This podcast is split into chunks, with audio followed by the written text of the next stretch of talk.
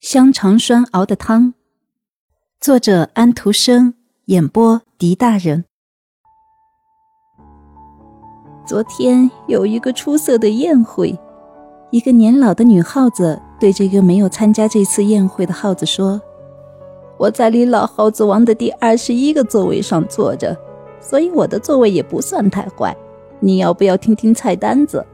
出菜的次序安排的非常好，发霉的面包。”腊肉皮、腊猪头、香肠，接着同样的菜又从头到尾上一次，这相当等于连续两次的宴会。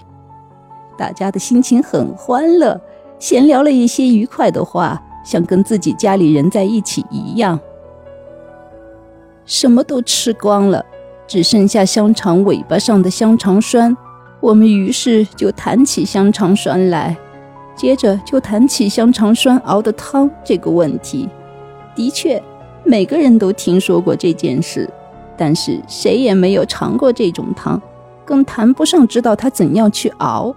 大家提议，谁发明这种汤，谁就为他干一杯，因为这样的人配做一个济贫院的院长。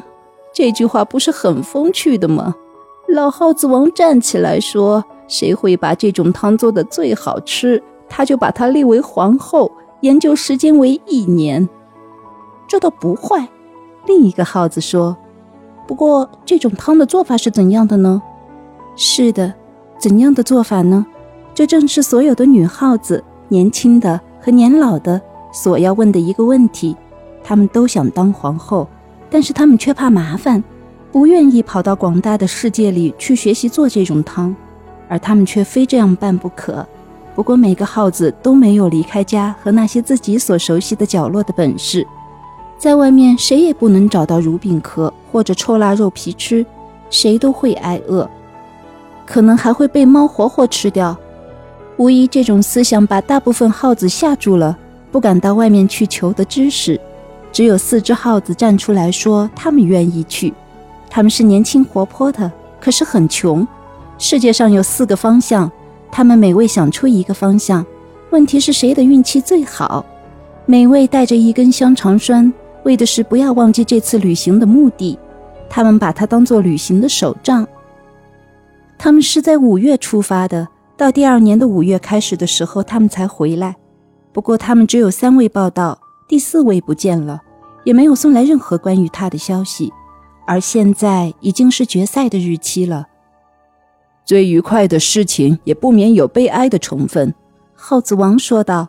但是他下了一道命令，把周围几里路以内的耗子都请来，他们将在厨房里集合。那三位旅行过的耗子将单独站在一排。至于那个失踪了的第四个耗子，大家竖了一个香肠栓，上面挂着一块黑纱作为纪念。在那三只耗子没有发言以前，在耗子王没有做补充发言以前。谁也不能发表意见。现在，我们就听听吧。